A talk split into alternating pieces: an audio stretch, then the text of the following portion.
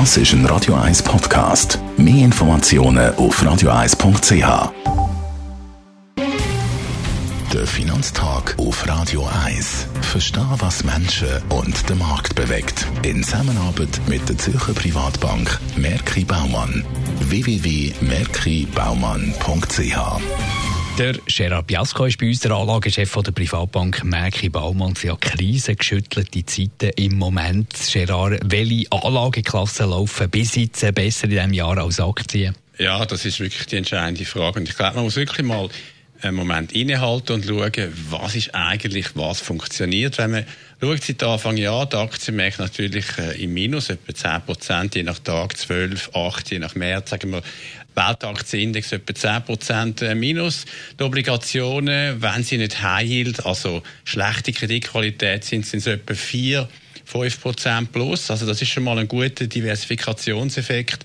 Aber noch ein besserer Diversifikator gegen Aktienverlust ist eben Gold. Gold seit Anfang Jahr etwa 8, 9% plus. Alles jetzt im Dollar gerechnet. Also man kann sagen, etwas, wo gegen Aktienverlust hilft, ist eben die Diversifikation über Obligationen, von guter Kreditqualität oder durch Gold. Was spricht jetzt für Gold?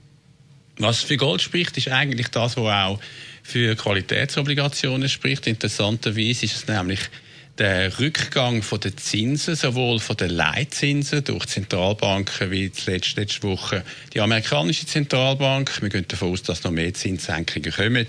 Das spricht auch für Gold, weil historisch bei sinkenden Zinsen Gold gut gelaufen ist. Eben die Zentralbanken, die du erwähnt hast, die sind ja wieder im Fokus. Was machen die mit ihren Währungsreserven? Ja, die machen noch etwas anderes. Das ist ganz interessant. Das geht in der Diskussion jetzt ein bisschen unter, aber es ist ganz wichtig. Oder die äh, Länder der Welt haben durch ihre Zentralbanken Währungsreserven, die sie eigentlich halten.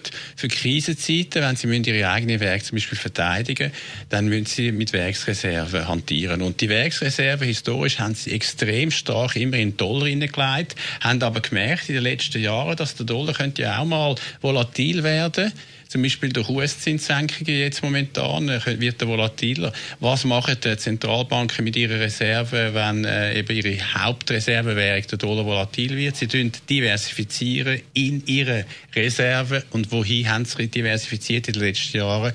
Besonders stark eben auch ins Gold. Auch das ist ein Faktor, der dafür spricht, dass Gold, wo noch nicht auf dem historischen Höchst ist, noch könnte weiterhin steigen. Danke für die Einschätzung, Gerard Biasco, der Anlagechef der Privatbank Merki Baumann.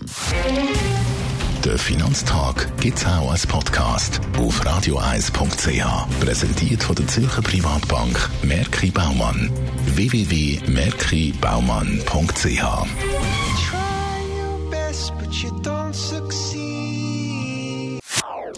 Das ist ein Radio 1 Podcast. Mehr Informationen auf radioeis.ch.